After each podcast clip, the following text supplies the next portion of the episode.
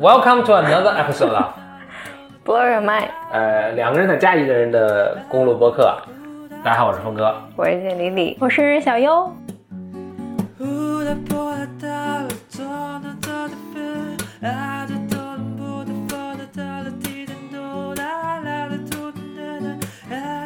我是第一次来这个节目，啊，欢迎欢迎小优，小优是一位 Bimer，然后呃，我们邀请他来跟我们一起录一期节目。我是李李的朋友，然后啊、之前是一个媒体人，在媒体工作了很多年，也是因为采访才认识了李李。跟李李认识之后很久没有联系了，然后突然有一天听到一个特别好的播客节目，发现我之前采访了这么有趣的人都没有开叉一下，在在采访的时候没有发现，对 对对，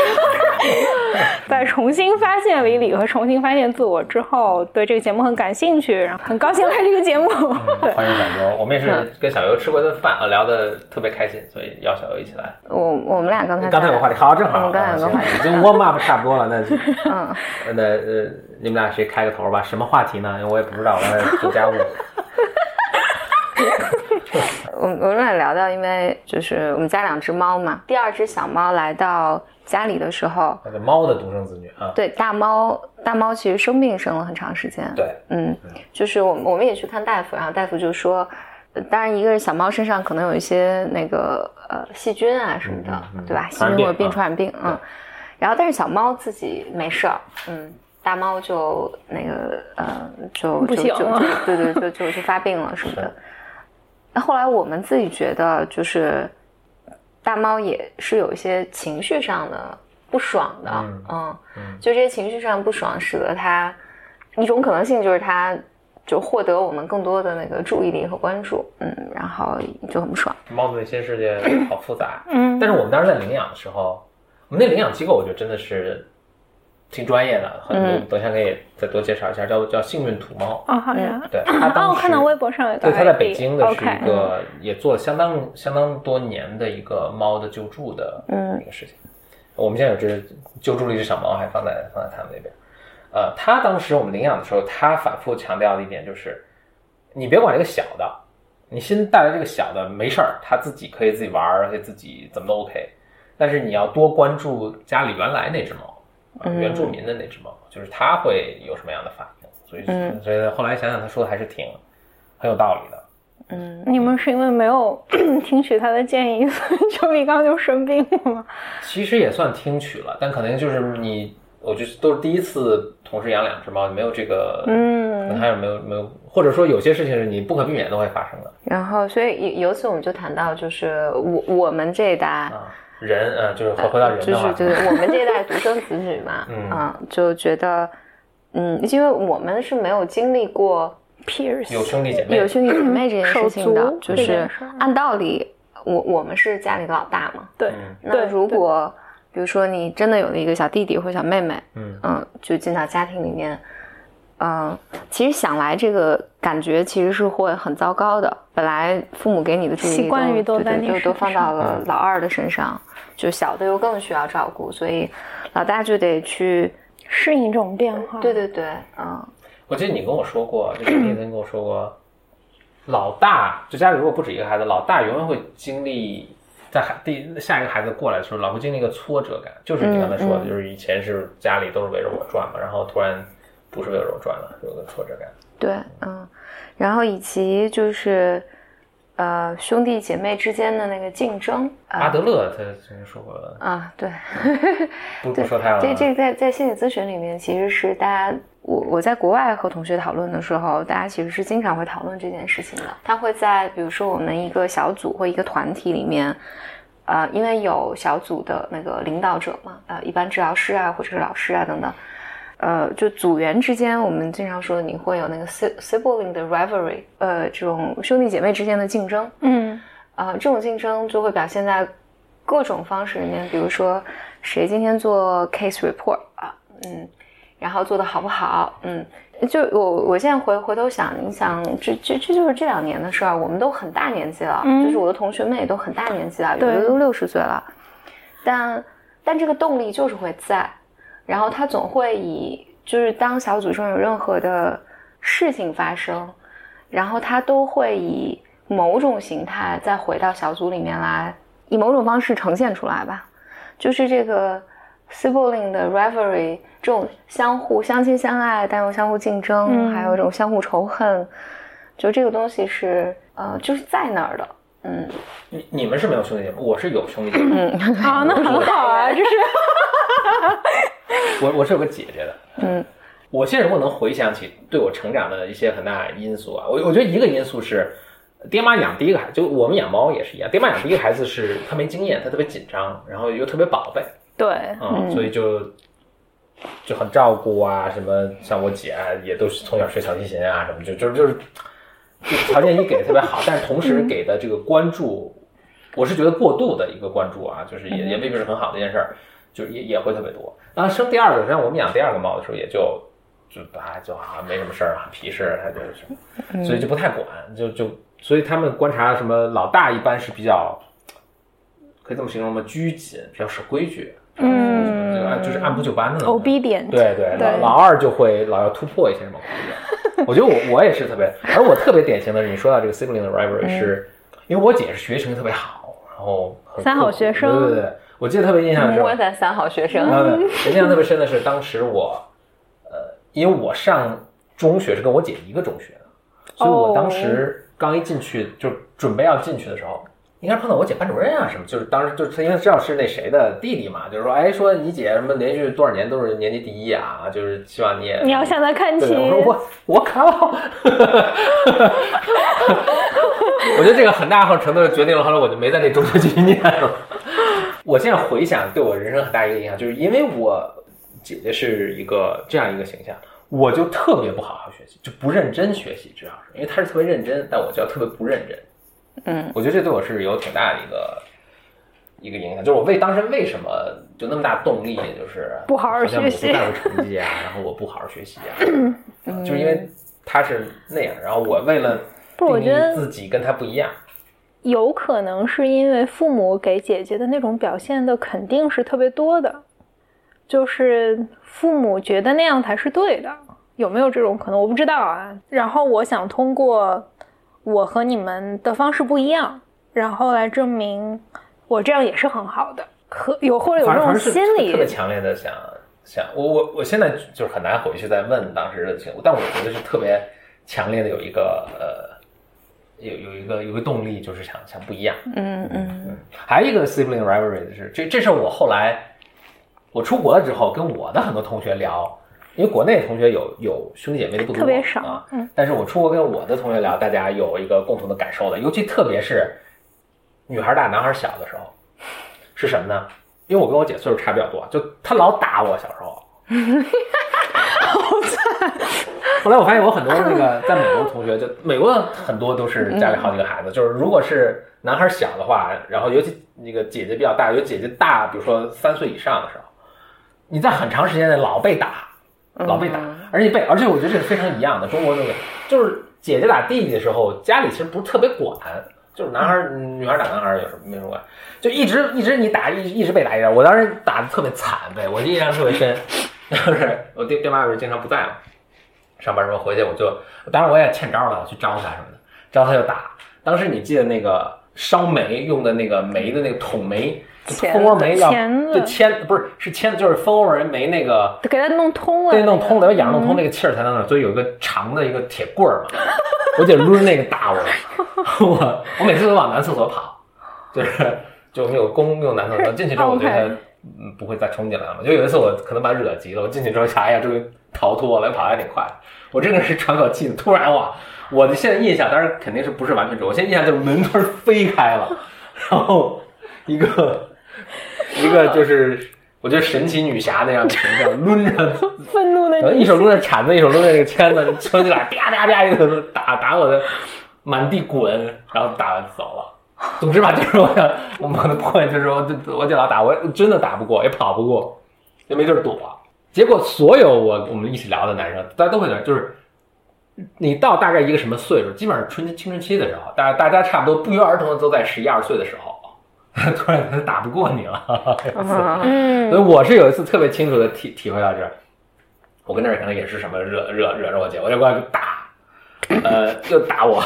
然后把我那个什么，我当时爱下围棋，把我围棋都摔了啊什么，别把打，我就反抗嘛，我就叭就推了，我一下推，我很诧异，他就摔倒了，摔倒在地上哭，我不起来，然后转身就去找我爸说，然后我爸过来，告状我爸过来。寻求援非常凶恶的把我那个呃打了一大骂了一顿，说再不许这个欺负姐姐呃跟跟女孩动手。嗯，哦，我当时就觉得受极大的不公，为什么打了我那么多年，然后我就动了奋起反抗一次，就就遭到这么大的呃罪责？但是我后来发现我的美国的同学，大家差不多都是在十一二岁的时候奋起反抗，突然发现自己这个力有力量能够抗争，但是就被一般都是被家长矫正一顿，然后不许再打了，就这样。呃这个就是一个我觉得特别嗯，就是如果你没有兄弟姐妹的时候，你是无法体会到的。嗯，我我并不觉得是一个特别值得追求的经验了，但是就我不觉得你身上没体验没体验到这个是有很大的缺憾，但我印象是非常深的。我我我能想到的是那个老大肯定对老二是有很多的仇恨的敌意嗯，嗯。敌意，就是我觉得这个敌意是特别人性的，嗯，你说你父母对姐姐就是养第一个孩子小心翼翼啊，学小提琴啊，就是，不是你怎么知道的呢？就那时候还没你啊，提琴啊，就是他所有那种 cautious 啊，特别特别小心翼翼的感受，应该都是在你出现之前。对对对，所以我这个很大程度上是猜测。嗯 OK 嗯，OK，对，哎，你的艺艺名叫啥来着？小乐优，小优，小优。啊，嗯。因为就我跟小优都是独生子女嘛，嗯因为我们我们俩刚才刚才在节目开始之前，我们俩有聊，就是我们到底有没有经历过这种 sibling rivalry？Rivalry，嗯嗯，因为看起来我们是没有的，没有 sibling，就是因为我们没有兄弟姐妹，对，但我自己的感觉，其实我们经历的，嗯，可能 worse，呃，因为我没有 cousin 嘛，有有有这种 堂堂兄弟、爸爸家表兄弟什么姐妹什么的，再往后一代这个也没有。对，这个就是特别特别可怕的一个，特别对，就没有小对没有没有舅舅，没有叔叔了，嗯真的就什么都没有了，特别特别可怕。对，嗯，但他们会有他们的兄弟姐妹啊，但但看起来我们没有，但是因为我们有这种表亲表亲们，它会使得本来是呃，你比如说你是姐弟之间的这个 rivalry，嗯。它会就变成家庭之间的竞争，嗯。就是这会叠加到，比如说我的父母和他们的兄弟姐妹之间的竞争，嗯嗯。就谁家小孩表现的更好啊，谁家小孩儿叔叔家、舅舅家、姑姑家，上学更好啊，他工作更好呀，谁嫁的人更好呀？就是，就然后 endless。对对对，然后这个这这个关系里边，就你和表亲之间的关系就就会变得非常微妙，这个微妙里面就会变成，就两个家庭更复杂的家庭，这还掺杂着就大人之间的呃父辈之间的竞争，然后呃父母和孩子之间的关系，然后再再去影响各种多层叠加的感觉。对对对，所以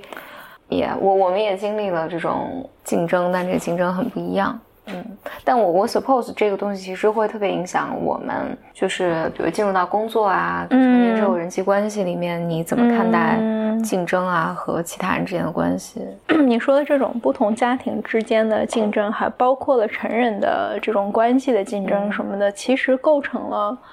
我们小时候整个成长的家庭环境。嗯，就是我们的环境就不只是父母本身，嗯。而且我我不知道你就是有没有这种感觉，就是我小时候还有我的很多小朋友们在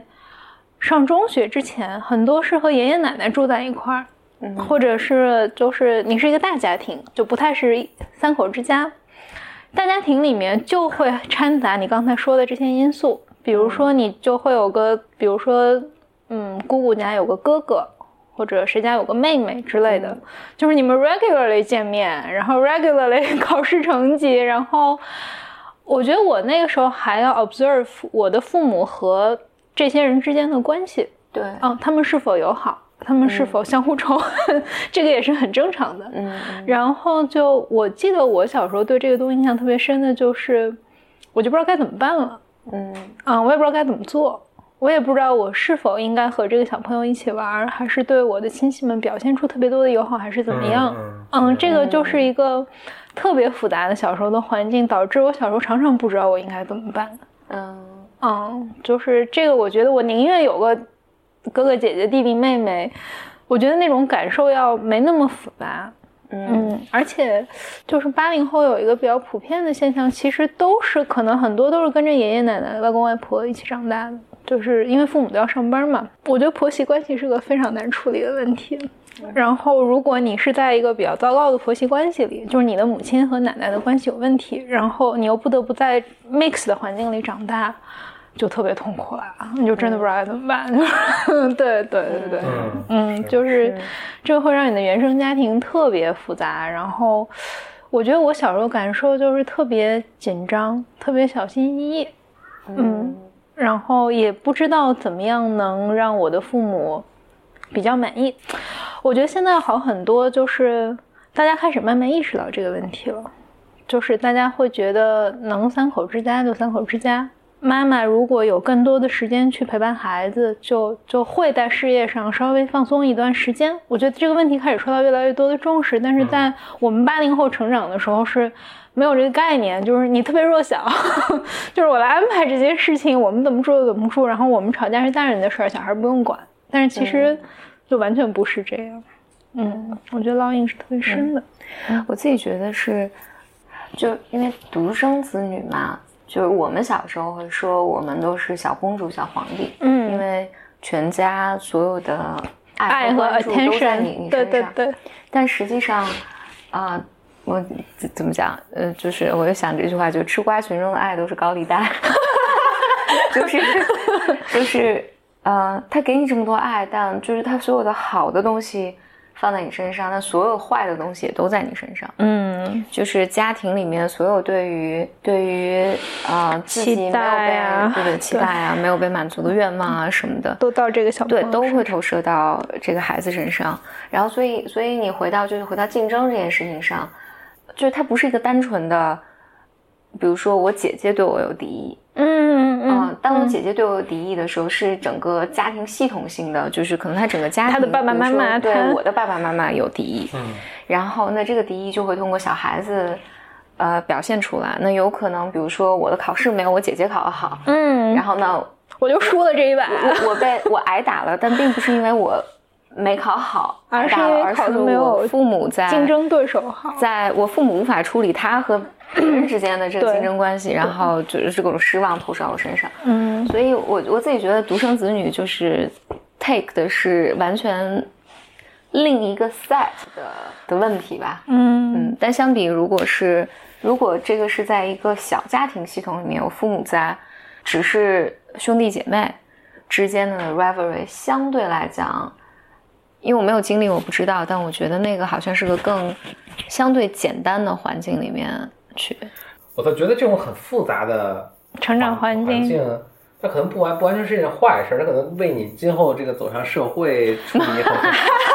可能是可能因为我还真碰到这样的情况，就我真碰到这样的情况，因为因为我我家庭环境其实比较简单的，嗯就我虽然有个姐，但是我们是因为父母其实他们本来就是在外地，然后在到北京来读书，所以在北京定居下，所以他们是等于第一代移民，所以其实我跟比如说我的叔叔什么的交往是见面是非常少的，跟爷爷奶奶也就更就从来没住在一起过啊什么，就是这就是你说那个特别 complex 的环境对对对嗯。但是我会后来在工作中，比如会碰到。就是嗯有后来知道，比如说，哎，其实他家庭环境是特别特别复杂的，嗯就是这 hypothetical 的一个例子，但就差不多是那个意思啊，就是比如他跟爷爷奶奶什么住在一起，哎，就他父亲还离婚了，然后他还跟后妈可能还有继母就，非常非常复杂复杂，就是比如我原来碰到这位这个这个人，我只哎，我发现他是会特别待人接物啊，是特别，我觉得没有任何不好的意思啊，我就是我就是觉得是比我成熟很多的，比我在那个年龄成熟很多的。哎，我觉得很聪明啊，什么就待人接物很好啊，然后也能来事儿啊，然后让所有人都觉得很舒服，嗯嗯嗯，就我觉得是个好事情。但我后来看到，就在聊这个过程中，知道他一些家庭的背景，我突然就哎，其实他就很早接受了一个嗯，很什训么的锻炼，对。我觉得你说的那种待人接物的舒服，是让他人觉得舒服，对是，嗯，但是他一定不舒服。就是或者他习惯了，他已经不舒服习惯了，他没觉得有什么问题，那是因为他很小就开始不太舒服了。就是我觉得那种待人接物的舒服的前提是你你特别 observant，就是你对每个人的感受很敏感，你很敏感，能观察，所以你才能让大家觉得你待人接物很舒服嘛。就是你你彬彬有礼啊，然后你，啊、你特别知道每个人需要什么，对然后人觉得哎呀你你特别好。但但这个其实我觉得这个人的本身是挺难受的，因为他会很辛苦嘛。就是你你长期这个状态其实是蛮累的。怎么说呢？我我是倾向于同意你这个观点的，但我但是不由得不觉得这个是不是也是我们把我们的喜好和我们的舒服不舒服投射在他身上？因为我确实觉得，哎，其实他其实挺舒服的，而且他他挺乐于和善于做这件就是事儿你善于做的事情，你一般都会比较乐于做。啊，对，就他其实是，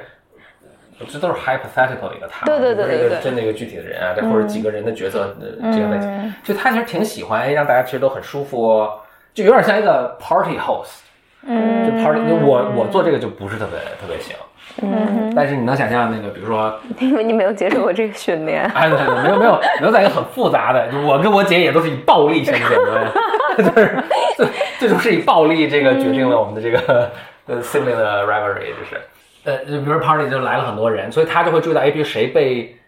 站了一个角，没有人去跟他说话，他会去介绍，哎，我跟他聊两句，然后他放松一下，说我我介绍你跟谁什么认识啊，然后他能想到谁应该跟谁认识啊，或者谁平常不对付就不让他们坐在一起啊，等等。嗯。就他把这个，他像像导演一出特别 subtle，就特别微妙，但又挺精彩的一出大戏一样。嗯啊、然后他他如果导演特别好，然后这个整个都非常和谐，然后每个人都 had a good time 什么的，他就觉得他他开心，他有成就感。嗯我其实觉得是一个很很了不起的技能。是的，是。其实即便是小家庭里面，嗯没有经历这种复杂，就是你刚刚说的特别抓马，什么谁离婚啦，什么乱七八糟的，就是即便其实即便是一个小家庭，单就是看起来简单的家庭环境，孩子也是有可能成长成这样的。如果父母，呃，性格足够不稳定的话，嗯就是说他也是需要去观察。对对对，如如果这个父母就是很嗯，就是我们说很自恋啊，或者特别的对孩子有这种不切实际的要求啊，等等等等，或者父母是一个非常不容易被满足的父母，孩子也是会成长成为一个特别善于察言观色、特别嗯能够牺牲自己啊，等等等等。但是我我想说的是，外在这个形态是什么其实不重要，两个人家庭、三个人家庭、四个人家庭还是对大家庭对。对，呃，然后以及离婚啦，什么这种关系复杂，其实都不重要。其实重要的是，如果呃这个孩子成长的条件是允许允许他表达感受以及尊重感受的话，就我们说最理想的状况就是他既有这些能力，他又尊重自己的感受，这是最理想的状况。就他就非非常理想对，我我想嗯说是他做这些事情的时候，并没有刚才说的，就是他做这些事情的时候，并没有。了委屈自己，并不委屈自己，嗯，就是他选择要这么做。但是如果在一个就是孩子情感上特别孤立无援的状况下，他是就是就就会像小优说的一样，就他成长就是我我可能是善于做这个事儿，但做这个事儿的过程里面，我其实很痛苦啊、我特别难受，但我不得不做这个，因为我特别特别害怕，如果我害怕来的宾客都不开心。嗯然后，但是可能更健康一点的人是，我今天想要做一个好的 party，我想要所有人开心，所以这是个嗯最终的 difference。我我自己觉得，就是你刚才说 那个独生子女，他承受的不仅是就是小皇帝、小公主的那种爱呀、什么的，嗯可能还有一些期待啊什么的。我自己对独生子女最强烈的感受，最最强烈的感受就是，你不能犯错，嗯你你你不能就是 nothing can go wrong with you，就是你你不能出任何问题，你的身体不能出任何问题，你的学业不要不要垮掉，你的事业不要选错，因为父母没有别的选择。嗯，我觉得这个是我小时候特别大的一个压力，巨大巨大一个 tremendous pressure，就是我不能错，就是 我错了，爸妈就没选了。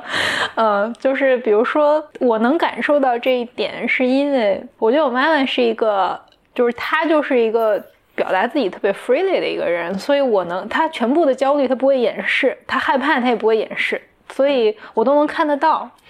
然后就比如说，我记得小时候印象特别深，就是我们看个电视，比如说有那种白血病小朋友，或者哪个小朋友就是腿怎么怎么了，然后我妈就指着那个电视跟我说：“你要是这样，我就不活了。”哦，然后我就觉得，哦 就是我就特别小心，就是我从小就特别特别小心。我后来也跟他讨论过这件事儿，就是他说：“哎呀，他说我那当然是夸张了，就是对，但是因为我那个开玩笑一定对，但是要慎重。对对，那小朋但是小友朋友不知道你是开玩笑，小朋友真的觉得我，因为那是我妈妈，就是她这么说，她一定是认真的嘛。嗯，啊、我觉得她小的时候对我也特别小心，就是照顾的特别好，就更让我会有这种就是我不能出错。所以这个就就是 relate 到上次我跟你谈过的这个问题，就是就小的时候可能是父母对你的照顾，然后大一点到你十八岁上大学，二十岁去找工作的时候，可能就是父母会无法控制的帮你做一些决定。比如说你你想学个什么艺术啊，或者父母就会跟你说你不能学这个，你这个没有饭吃。比如说我我我身边有个特别好的朋友，就是我们当时一一一一起在悉尼读书，我是一直就是很想做媒体嘛，我就毕业就回来了。他就是他觉得国外挺好的，他就不太想回来。他爸爸就跟他说：“你你不能不回来了，我们不想就是我们只有你一个孩子，你如果一直在国外，就我们老了以后怎么办？就是这些问题，就是他他也没有办法回答。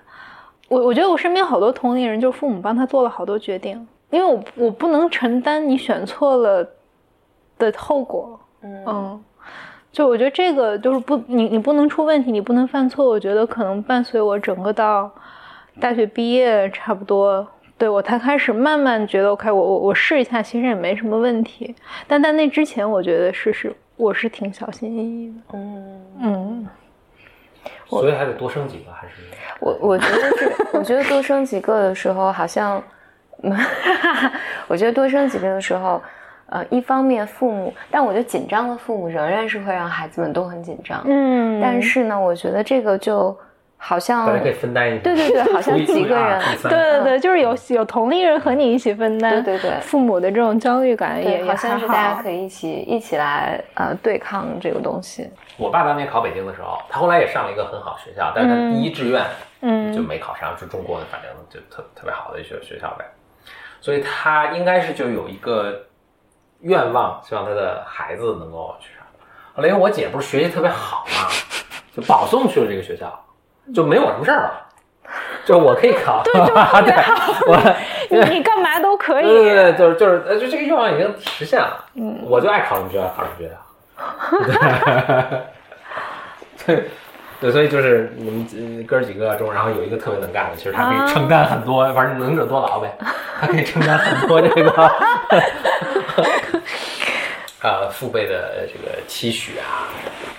嗯，但是我觉得可能到我们这一代，就希望会好一点，就是就我们的愿望就是我们的愿望，对没那么多让让孩子嗯，爱不会把干嘛干嘛。这些东西嗯加到下一代身上。我觉得这是不可很难不避免的，可能是人性的东西，嗯，那那那，我觉得 part of the reason 就是这个就是时代的变迁了，就是我们父母那一代没有实现的东西太多了，对，他们能选的东西太少了，但他们有孩子的那个二十岁、三十岁，就是他们太多没能选，太多想选，就觉得就是我要是有的选，我一定会这么选，然后会特别难避免的把这个东西交给孩子一些。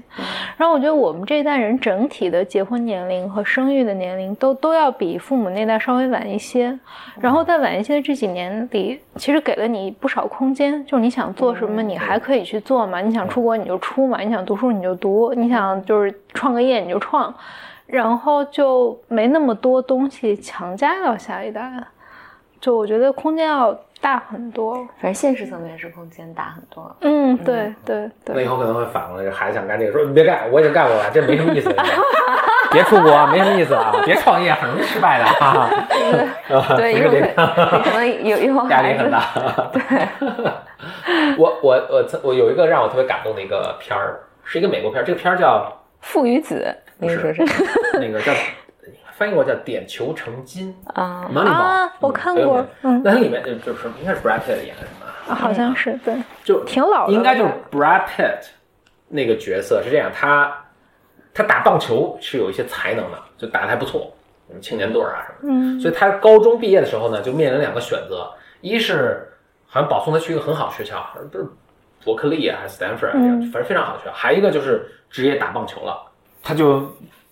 两个选择在选，然后我我记得特别印象特别深的一幕是他跟他父母在一起，那父母就说那就反正是你的选择，你不管选什么我们都支持你，最后他就选择去打棒球了。这个我不知道在是不是在中国父母来看是个很疯狂的一个选择，而且这个选择其实错了，他最后成为一个很平庸的棒球运动员。嗯，就没有没有成功。我希望有一天我如果有成为父母的时候，碰到同样的选择，我不知道我会不会做出就电影中这个父母这样的一个态度。如此开明我觉得，还挺难的嘛。嗯嗯嗯，我希望我有足够多的智慧和勇气去也做这样的事，就是你做什么我都尊重你。哎，这个就是我上次 就是想问丽丽，后来一直没有机会问的，就是，就就好比你说电影里面的这个父母，他其实我我觉得你说刚才你你你你不确定你以后有没有你能不能这么开明，是因为这个前提是你觉得你可能觉得打棒球职业打棒球不是一个特别好的选择，当然，然后你会引更大导一个前提。是我这孩子能选择打职业棒球和去 Stanford，能做到这步，其实我觉得就也无所谓了。对，就是如果说父母比较强势，没有那么开明，有 A、B 两个选择，A 在父母看来明显是更 secure、更安全、高大上，然后另外一个就不知道会通向哪里。孩子特别想选 B，嗯，特别特别想选 B，他就觉得我我是就是 I'm born to do B，但是父母就特别强势说你必须选 A，并且可能用实际行动迫就强迫他选 A。这肯定听着不太味儿。对对对对，孩子会造成什么样的影响？我我觉得我身边有同龄人就是这样的，就可能没那么极端，但是就是孩子明显在他可能十八岁或二十岁的时候，他是想选 B 的，嗯，他也给了父母一些非常 reasonable 的理由，但是父母就这些父母，我觉得都是相对比较精英阶层的，就是要么是大学老师，就反正都都都还比较 high level 的，然后就强迫孩子选了 A，然后孩子其实就是他选了，他也就这样按部就班做了，就现在其实过得还 OK。但是我觉得他们就是跟我聊这些的时候，心里就会有一个特别大的不甘。其实如果他们当时让我作弊，我也会做得很好。都过去，我觉得十来年了吧，但是大家心里还会有这个东西，因为我是没有办法体会这种感受。我就觉得我可能十八二十岁的时候，我父母就完全，他们也不知道我该怎么选，就是那你去选吧，你选什么我们都支持你，嗯，就就还好。父母难当啊。不容易呢。哦，我觉得真的是特，真的真的太难了，真的太难了。啊我我当时有过一个特别典型的选择，我出国读书的时候，那时候快要毕业了，我父母是特别开明的那种人，他们觉得说你你性格也比较愿意闯，其实你挺适合留在国外的。就是你要愿意留，其实挺好的，甚至还劝过我，就是要不要你在当地找找机会啊什么的。但我当时就死了一颗心，特别想做媒体。我我觉得我除了回国，没有其他地方能立刻让你在二十几岁、二十三四岁就开始进入媒体行业。我觉得我这十年我就是要做这个事儿，我不让我做这事儿，我特难受，难受死了。但当时我又没法让我父母觉得这是一个特别好的选择。我可能，我觉得我当时可能想了整整一夜吧，然后我没有勇气电话和他们说，就给他们写了邮件，大概意思就是我经过了深思熟虑，我做了一个我自己可以负责的选择。第二天，我爸看到邮件给我打电话说，他说你回来就回来吧，你啰嗦那么多干嘛？就父母其实挺挺挺强大的，对对对然后我才意识到，OK，其实他们是他们怎么样都可以的哪有那么多事儿？儿，不是，就然后从那之后，我基本上就怎么想就怎么做了，所以我没有经历过那种就是父母强迫他们选了别的，嗯他们之后心里特别不甘，就是其实过得都不错，我觉得他们对自己的生活也满意，但就是有一个可能性你没有去尝试，曾经是你特别想尝试，我觉得那种 willingness 过了十年都没走，还在那儿。嗯，嗯，我就觉得这个会会对人生造成特别大的影响吗？就有没有可能三十年过去，他还是在想这个事儿？那不如当年让他试这是有可能了算了。我我我自己反而是这么觉得，我觉得这是我自己觉得这个和他现实层面有没有做。有没有做这个我知道你要说什么呃，其实没 太大关系就是他的那个不甘或者那个愤怒，就怎么讲呢？嗯就是他的他，我听起来那里面这个感受里面还是有一个假想敌是父母的，就是他没有就没有 grow out of 这个和父母的关系。OK OK，因为如果十年过去了，你你做的其实还不错，如果你想真的想干点啥，十年前也没有干，你现在其实应该是有更多的嗯资源、更多的空东西间去自主权了。对但是我觉得你你说被卡住的那一点，那个遗憾啊，或者愤怒的那个感受，是和父母是和父母的关系有关的，对就是它不不适合现实层面的。也是所以你说这个事儿三十年会不会走？如果他这这这这个没有 fix，没有 fix，他就这因为或者这么讲，就是你说这都是我爸妈当年没有让我，就是如如果他心理上的这部分被处理了，就不会被卡在这儿吧？就我或或者我刚才其实想说的是，呃，如果你如果你认为你人生或者这么讲，你认认为因为当年我父母没有让我做这件事情，所以导致了我现在。嗯，很悔恨。就是我把这个原因归归责在父母身上，我觉得这个是心理层面的。对你处理的你情绪你这么一说，我想到就是之前就是因为我我自己也一直做心理咨询嘛，就是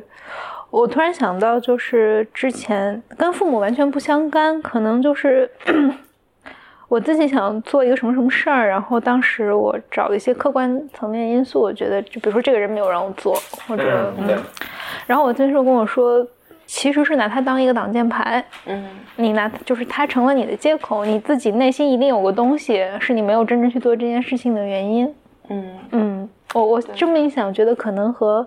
这些就是父母当年帮他们做决定的人，可能也有点类似这个关系、啊。嗯但我觉得有一些东西是你那个时候特别难的，比如说，我举个最简单的例子，就是我觉得人生有一些特别重要的改变的点，嗯，我觉得上大学可能是其中一个。嗯比如说我说的这些人里面有两个，就是父母把他的志愿改了。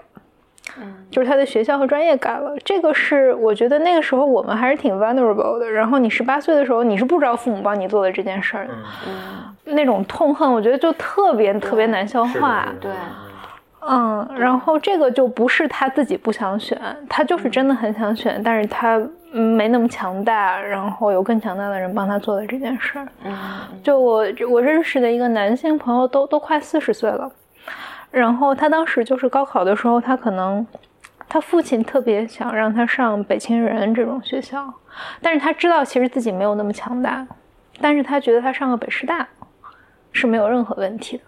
但是我觉得他父亲可能就是 他大概意思就是他父亲很想让他成为一个就是当地县城唯一一个，比如说考去北大，就是强迫他填了北大之类的这样的学校，导致他的大学在一个就是特别 mediocre 的二本。就是高校没有没有就没有够上没有考上那个什么，对对对，他就非常痛苦，他就觉得我明明可以过的，我的起点明明可以比现在更好，导致我可能大学毕业之后要用十年的努力去奋斗，然后去改变一点点我的这种起点的不同。我我觉得这种就是父母的这种强势和他们的希望，对对孩子的伤害还是挺大的。对嗯我我自己觉得这个是父母的对爹妈有问题了，爹妈的，就就就就是我真的有问题。对，所以我听起来，当你这么说的时候，那这个就不是说我当年有一件什么事情没有做，很悔恨，嗯而是这个是，这个就是个嗯愤怒极、极大的愤怒，就是是就是父母的自恋嘛，对，就是父母对在使用你你以及你的人生来满足他自己的自对恋，对对对对，这个是孩子很难消化的。OK，我觉得这个孩子是很难消化，因为这里面就有很多创伤。那这个创伤，那父母如果这件事情上会这么做，他生活中很多事情都会这么做。就某种程度上，就是父母在这个时候、这个年纪，其实是没，他不会尊重你的选择。对对，嗯就是不是所有父母不是所有父母不是所有的父母，但这个就是很很，我们哎，我们上期好像也讲自恋，自恋啊，对，他自恋的母亲。对对对，嗯但但这个就是这个是很典型的自恋。嗯，我们说有可能就是父母认为你是我的一部分。嗯这个我在上大呃不是我我我在大学工作的时候，因为那时候我我有一部分每年都会去各地去做那个招生咨询，然后就会见到很多很多家长。然后我记得我以前也嗯也也吐槽过这个事儿，就是你能理解家长的焦灼，但有的时候让你就是很愤怒。就父母就是跑过来问，就因为看我们我们是个呃招招生处吧，就这样。嗯父母来问都问说，哎，老师，那个我家是个姑娘，她学哪个专业好？嗯，就这种问题特别特别多，就是呃，我家是个女儿，你你觉得她学哪个东西哪个专业好？我家是个儿子，你觉得他学哪个专业好？嗯我我记得有一次我特别不耐烦，我就跟一家长说，我说那你得知道你孩子对什么感兴趣啊。嗯，然后父母就很不屑的说说他有什么兴趣？这个不重要，对对对对，他没什么兴趣。对，他有什么兴趣？你说哪个专业好，我就让他报哪个。我就让他报哪个，对对对，啊，非常的，我觉得非常不可思议。但是我觉得这是，就站在父母的角度来说啊，这个是我觉得是上一代我们上一代父母，其实大多数都是这样的，因为他们经历的人生就是这样的，所以他们觉得这样做啊才会是对孩子好的。然后他也不能，就尤其还还我们刚才讲，就是因为父母。你刚才说的，就我只有这一个孩子，他又千万不能做错，对对包含着这一层，所以这个时候孩子的需求，其实对于父母来讲，他就是特别特别难难看到的。微不足道。嗯我刚才说到的那个就是，啊、父母帮他们做决定的。我现在回想起来，可能有两两种类型，一种是我刚才说的那个，就是父亲自己的诉求特别强烈，然后非要让孩子干这个；还有一种就真的是就是也是高考，高考是高考大家一个真的是个巨大的很多东西都爆发在这个东西上。对对对对对，中哎考、高考，嗯，对，就这个，我觉得高考比较明显，中考不会造成你离开父母，嗯你们还是在一个城市一个家庭生活。我我我我记得我有个朋友，就是她她是个女孩嘛，她和我一样大，然后她当时填志愿，就是她特别想离开家乡。我的家乡就在安徽的一个可能三线城市，这样他就特别想离开家乡，他就填了一个北京的学校，然后那个学校有一点像，它是那种就是提前批次录取，并且包分配，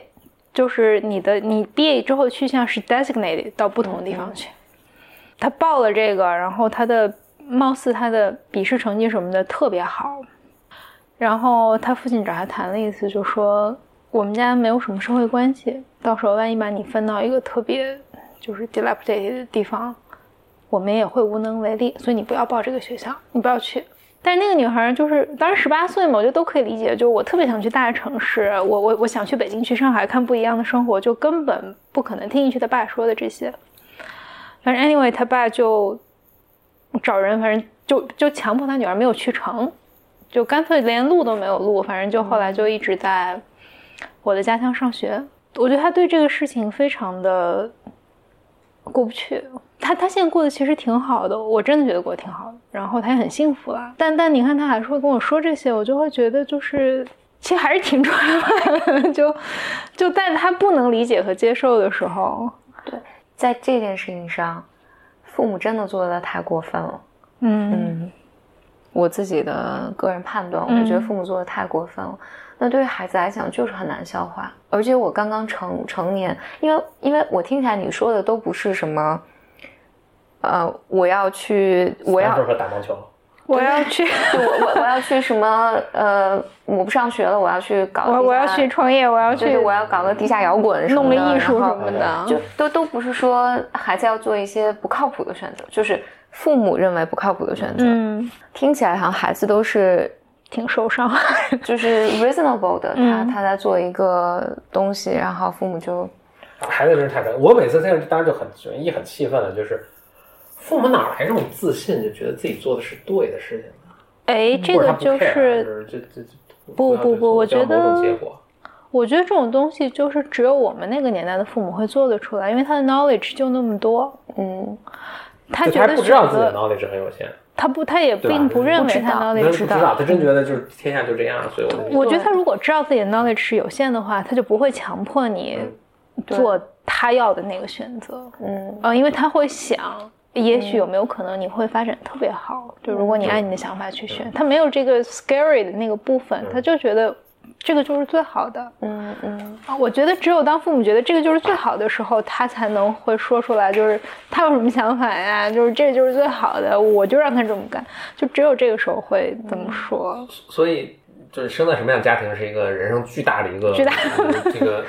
随呃抽签儿啊，你你你这没没没没法选。你你不受你自己控制，然后对你这抽着什么就是什么。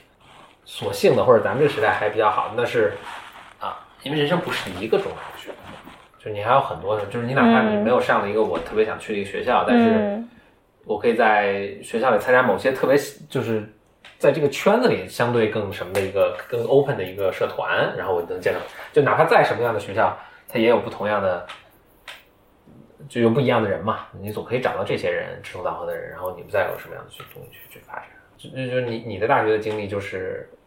就很典型的这样，就是你参加了那个魔联的社团，就最后就是，嗯其实就魔联这个群体里的人的最后人生的选择，跟你看那个他们学校大环境境是不一样的选择是这样的。不一样的。就说我父母说听着也也挺推卸责任的那个 part，、嗯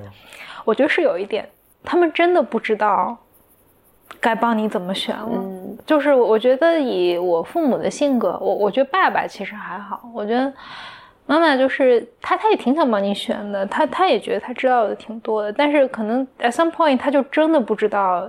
你的生活会是什么样子了，他也怕他瞎指挥。嗯哎，那我觉得有这个自我意识已经对很好了。对，因为 对因为因为咱们刚才说的那种状况，嗯父母去改你的志愿啊，嗯或者就强制帮你做选择，是他根本就不没有知道这个概，念或者他不肯承认，没有办法面对这个这个哎，对这这个事件，这个就是特别可能孩子现在面对的这个东西超越了我的超越你的知识架构，嗯对，他承认不了这个，嗯嗯我前天听的那个，哎，听了一个博客啊什么，就是他采访郎朗，哦，对，朗嗯朗就是前段时间结婚，然后好多他的 past history，他的父母什么都被又 review 出来了。呃对，应该是在这个大背景下 的。对但我知道并不多，但他我说了一个长话短说，大概是情况就是，朗朗的，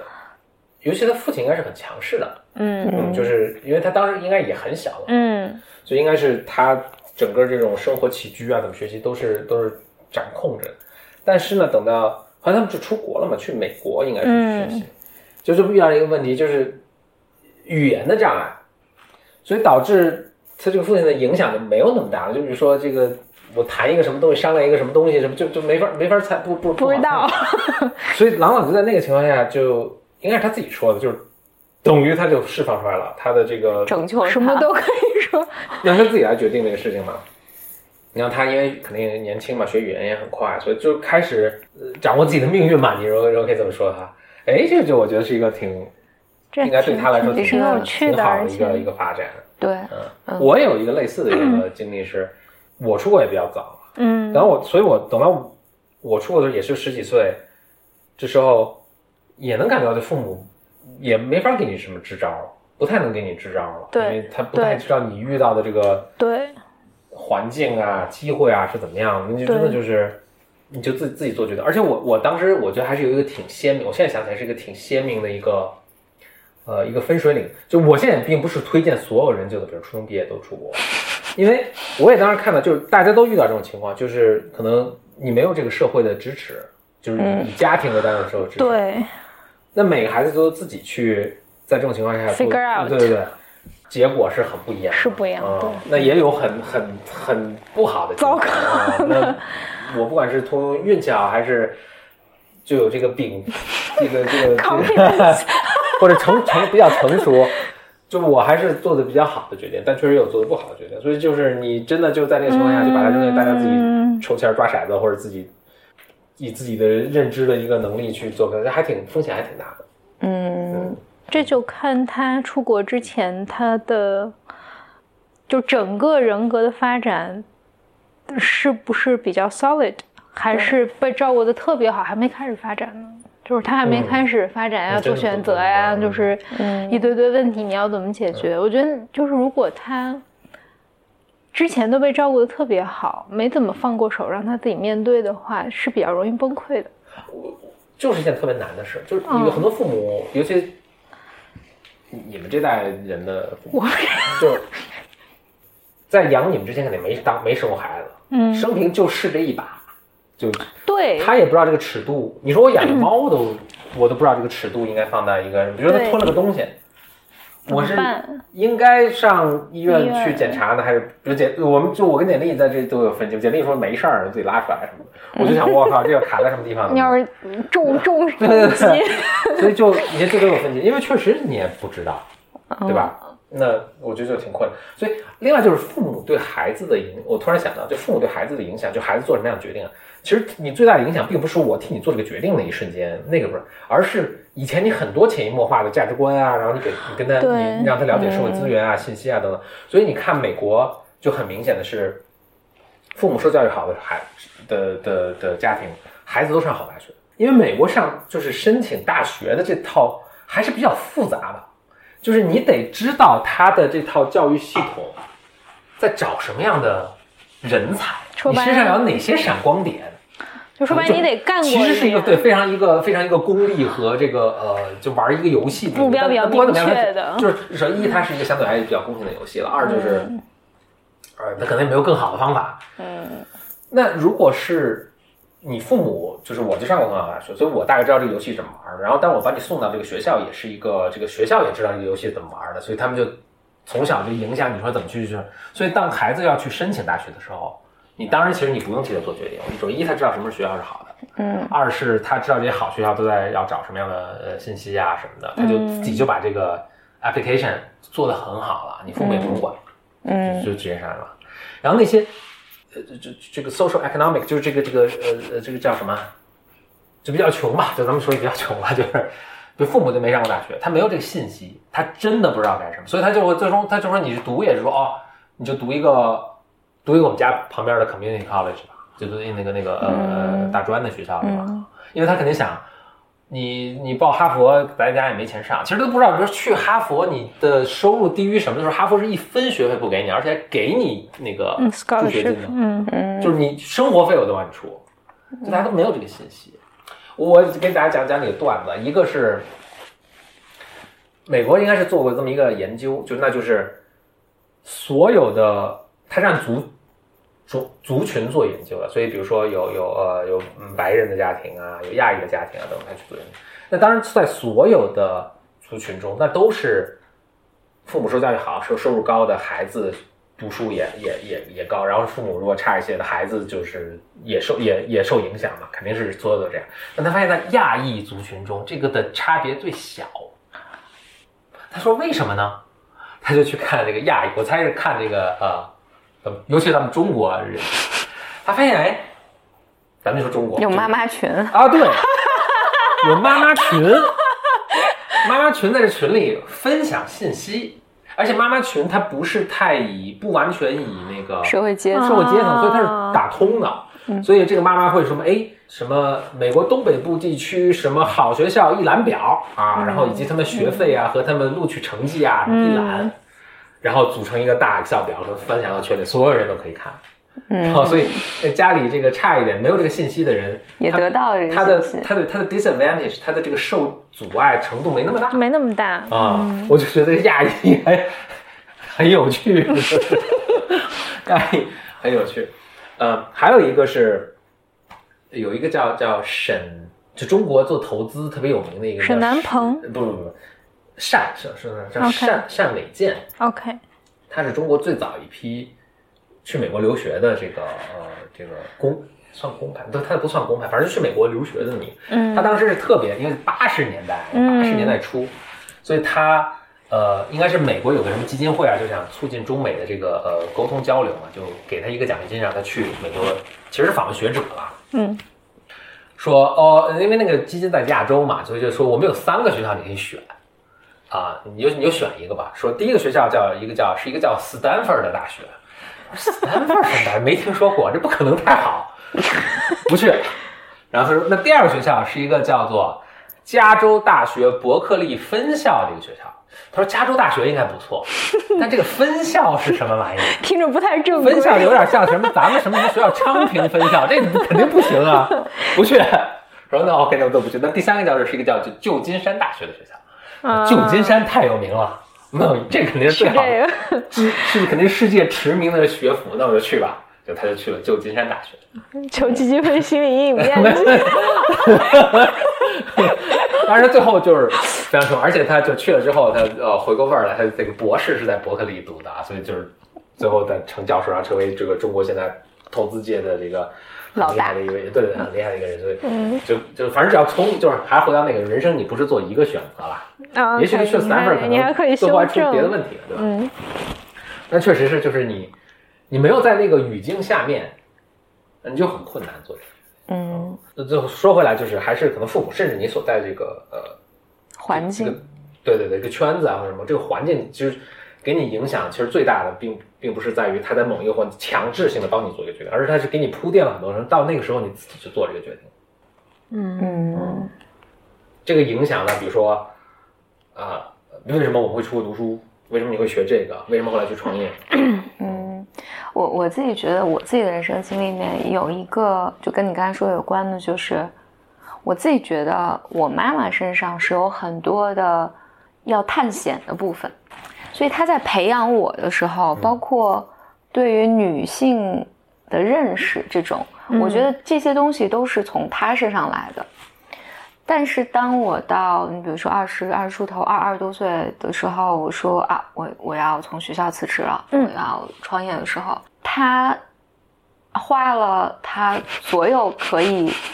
尽了他最大的遏制力遏制这来个。Did everything she could。对对，来来来遏制我，极尽所能嗯，极尽所能来遏制我。所以我那时候跟我妈的沟通里面，我有说这个，就是自我认同也有矛盾的地方。对我说这个是你从小到大都是这么培养我的，都是这么鼓励我。啊，然后为什么到我人生的这个时候，你突然翻盘了？啊嗯，嗯就全部翻盘了，说不，我要全盘推翻。对我要你，我要你过过一个安全的人生。我自己觉得，但是但是当然，就是这么多年过去了嘛，我我妈妈仍然是就是很，比如说在谈起我们现在在做什么事情，她仍然是很兴奋的。嗯，但但是在嗯那个时间点上，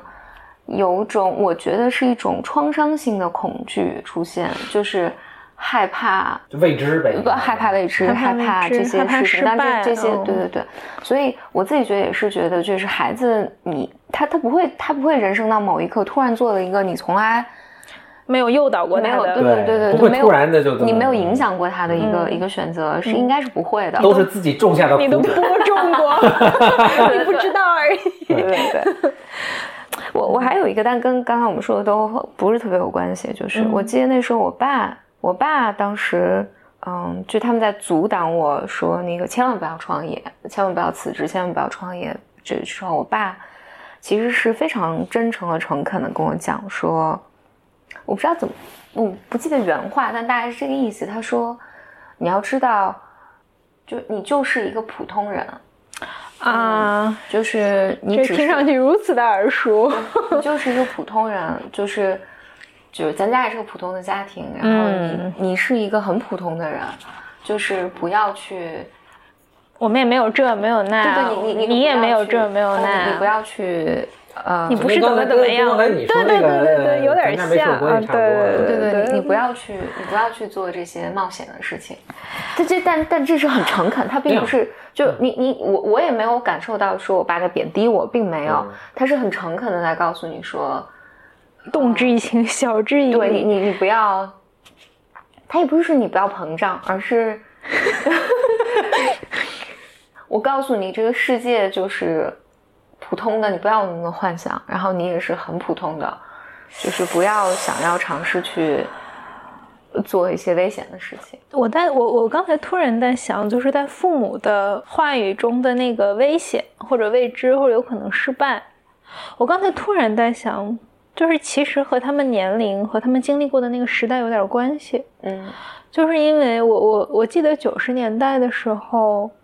我的父母那代人突然开始有选择，或者会逼得不得不选，就是有好多从国有企业出来的那些下海的人，嗯，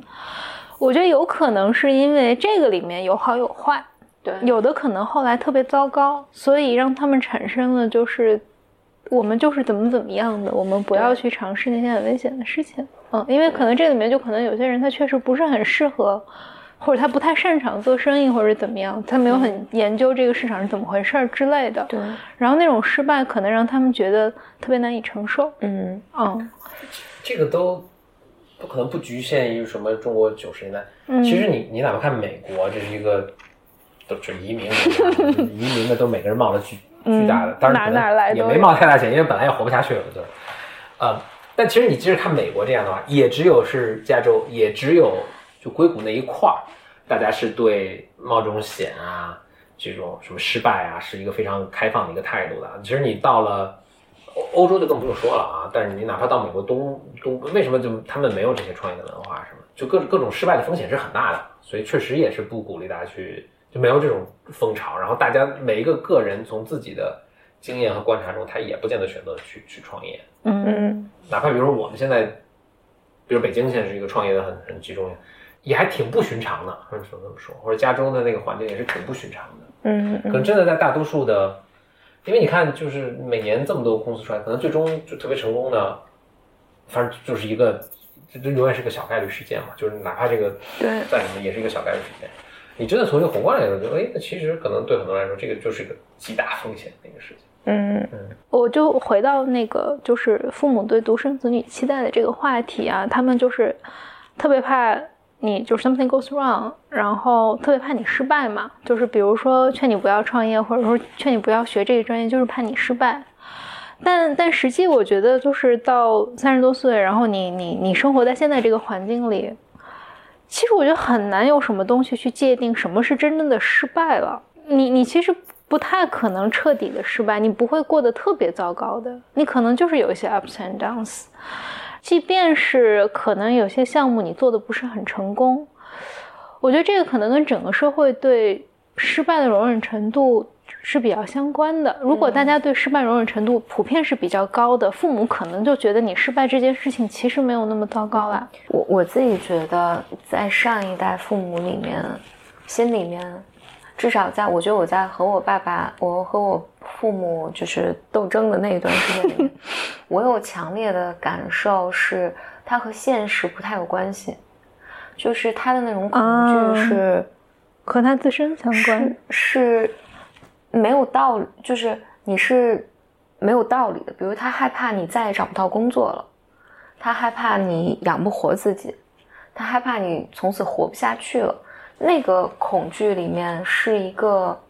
跟死亡有关系的。他对，或者这么说，我觉得这父母在说这个的时候呢，应该是，或者我希望我有一天当父母的时候，我我觉得要有这么一个环境：一是我对这个社会还是有比较好的了解；另外，我对我的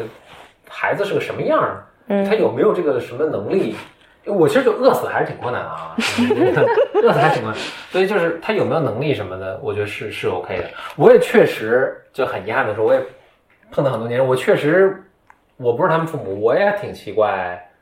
他们自我生存的能力是怎么样的。嗯有很多人是这样的，就是我觉得可能是半数都是，我都觉得就是你很难生存啊，应该你这个你你这个状况，呃，你然后你仔细去问，其实是他们确实很难生存，可能就是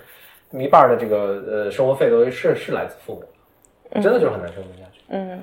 啊，那碰这种人，他我觉得那就是一个很稳定的一个工作。如果对你没有什么要求，你是还可以能做下去的，那可能真的是这个好的选择建议是一个最好的是一个挺好的，因为，他就这个人本身也没有 ambition，然后能力也很有限，然后也不愿意去付出这样的努力，那就是那你怎么办？对，呃，因为小优说到是现在社会对于失败容忍容忍度更高了，或者我们的那个评评价的这个标准会变得更多样。嗯但是呢，我觉得当父母就是我们今天这个节目里面所谈的这些，包括父母去改你高考志愿啊，嗯，帮你做决定啊，嗯。等等等等这些的时候，嗯，我想说它都是心理层面的、幻想层面的东西，就是比如说，我不愿意你长大，我不愿意你离开我，然后它很容易被包装成为我在为你好吗？嗯呃，我来给你做这个，我给你做那个，然后而那个背后是就是特别强烈的控制，里面往往是他有非常大的恐惧。比如说，你如果去了北京，你可能再也不回来了，我没有人养老了，然后我的生活将非常非常的糟糕。其实这些事情不一定会发生，嗯，但是这不是一个你能讲道理讲得通的，这是他情感层面上的就是怎么讲？对于父母来讲，就孩子离开这本来就是个丧失嘛。然后呢，如果我生活中本来就没有什么更多的可依恋的东西，那孩子是我很重要的依恋的一个一个东西，是你是不能长大的，你是不能走的。那在这个过程里面，就我们叫就讲，呃，有一个精神分析有个词叫阉割，就是那父母会在各个层面来阉割你。那这个阉割里面就包含说，你做不了你的决定，这个东西只能我来给你做决定，对，等等等等。所以他，所以他那个劲儿是特别大的，他劲儿特别大，里面不和你真的，我害怕你离开我，不，我害怕你失败。情况，这个会不会发生，对对没太大，关系。跟哦跟你实实际会成功失败，我真的担心成功失败没有关系，这是他心理上的嗯那个劲儿，嗯那个劲儿，你不知道是什么，有可能是我害怕丧失，或者我觉得我的人生 empty，嗯这有可能，然后或者我我我就是恐惧什么东西，或者我恐惧一些死亡，都是有可能的，然后他会表达的方他会式是对，最终表达出来是我改你的高考志愿，我说你没有能力为自己做选择，嗯。我让你觉得你没有能力为自己做选择，我比你更强大。呃，我记得之前讲过嘛，就是其实就是俄狄浦斯，嗯，就大家所以大家经常经常说，就我经经常看老说什么精神分析不科学呀、弗洛伊德、俄俄狄浦斯这个不存在啊，什么就无法科学证实。但实际上，他就是讲了一个孩子长大就是要从精神上杀死父母的，但父母也要允许孩子从精神上嗯杀掉父母，就是父母在这个时候，就你年轻的时候杀了你的爸妈，所以你长起来了。然后，所以当你必须让允许，你能允许孩子从精神上杀掉你，你你的孩子才能长起来。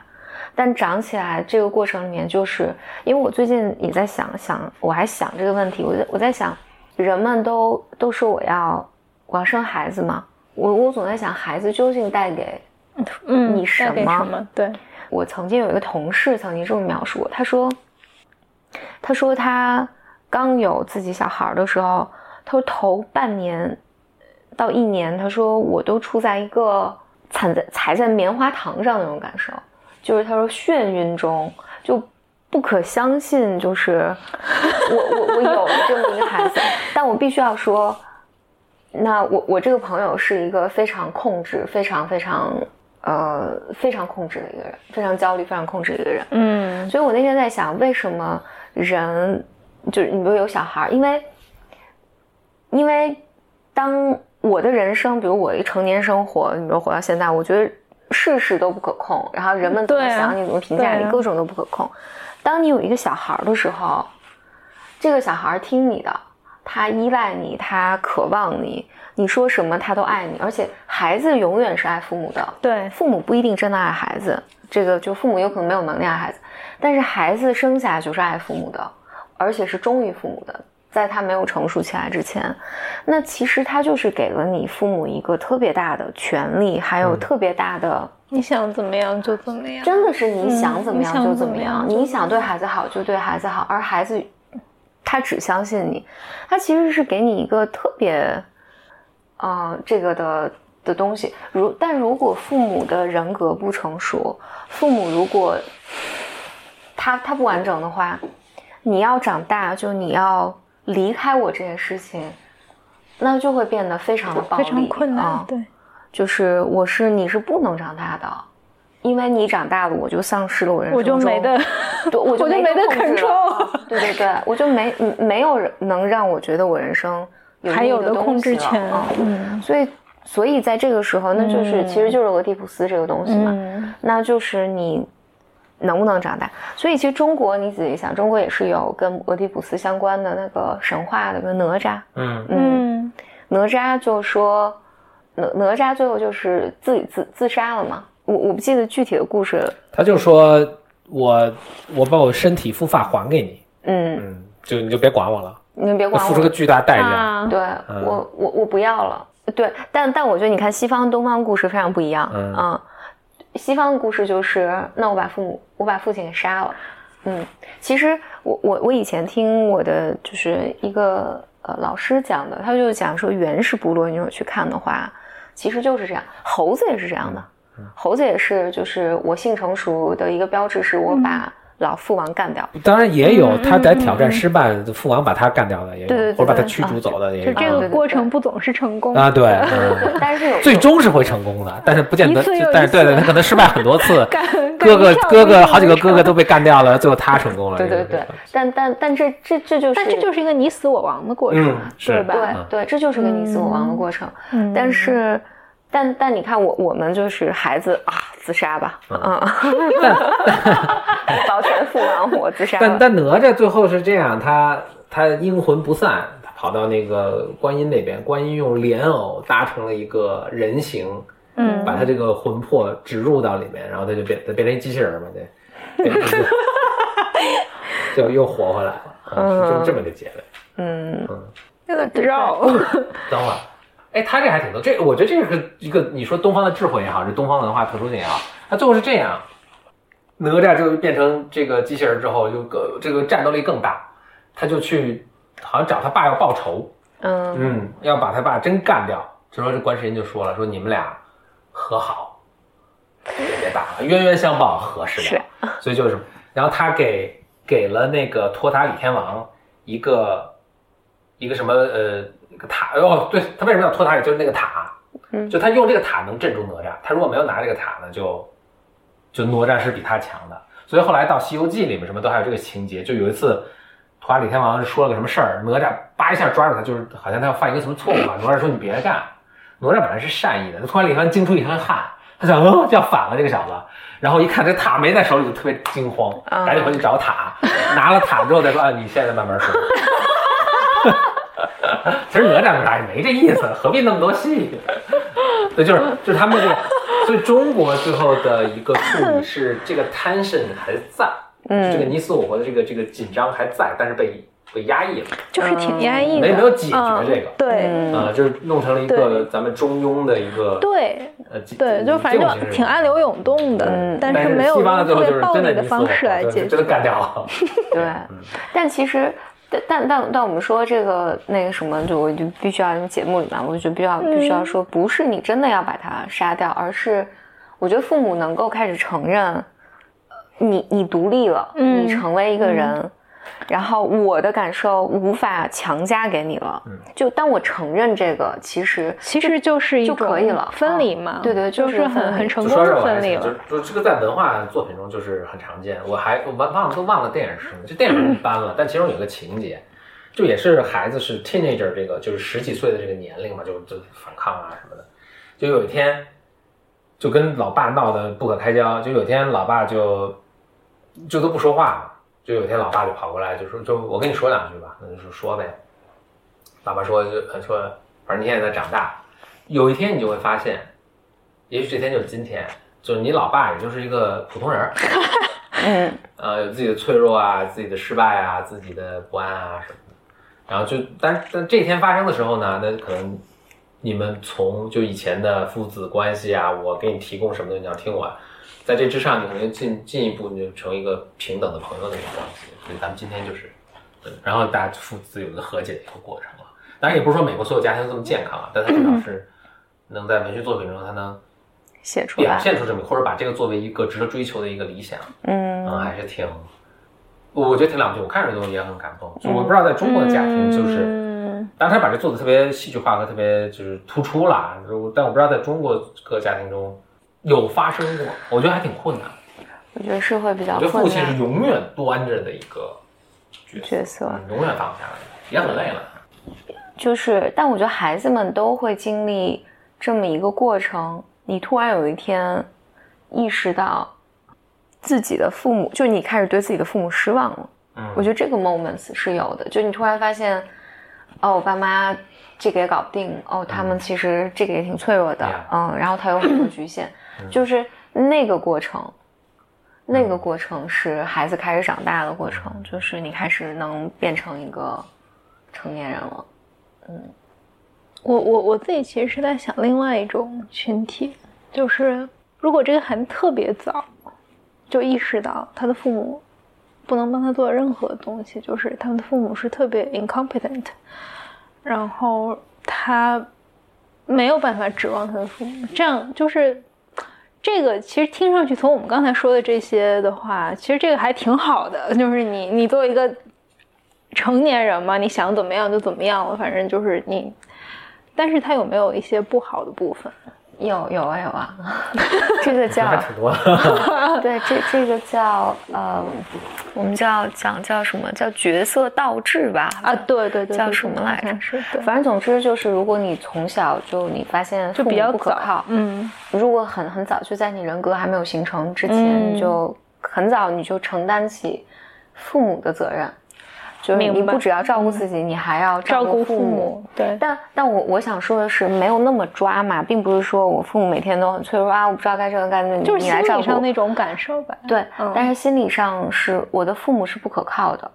比如说，当我觉得我我难过的时候，是不能告诉我爸妈的。这有很多形式啊，比如说我告诉爸妈，他们俩会变得更焦虑，或者我告诉爸妈，他们会揍我，或者他们很冷漠。就不管是什么，就这都是得不到他想要的反馈。对，然后我必须只能依靠自己，这个还挺多的。那还有一种呢，就是其实那种也是特别隐形的，就是我我们说的这种情况叫什么角色倒置还是什么？我忘，我突然忘那四个字。比如说你刚才举的例子里面，我我说那个父母特别自恋，以他的需求为核心。嗯，那孩子从小就是要去满足父母的期待的。其实这个某种程度上也是孩子在承担父母的情绪，就这这是本质上是一样的，表现形式不一样。表现形式有可能是父母表现的仍然是很强的，对对对。但实际上这个角色仍然是倒置的，就是孩子在照顾父母，嗯，然后这种状况就会出现很多种可能性，很多种可能性。比如说你可能跟别人建立关系比较困难，嗯。然后等等，就是各种各种什么情况都有可能出现，这是不好的。我觉得是健康的状况。我们说一个，我们说相对健康的关系，应该是父母跟孩子在他成年之前的相处，应该是我提供，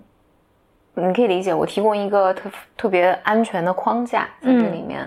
然后我给你规则，我是尊重你的情绪，但是我是陪，怎么讲呢？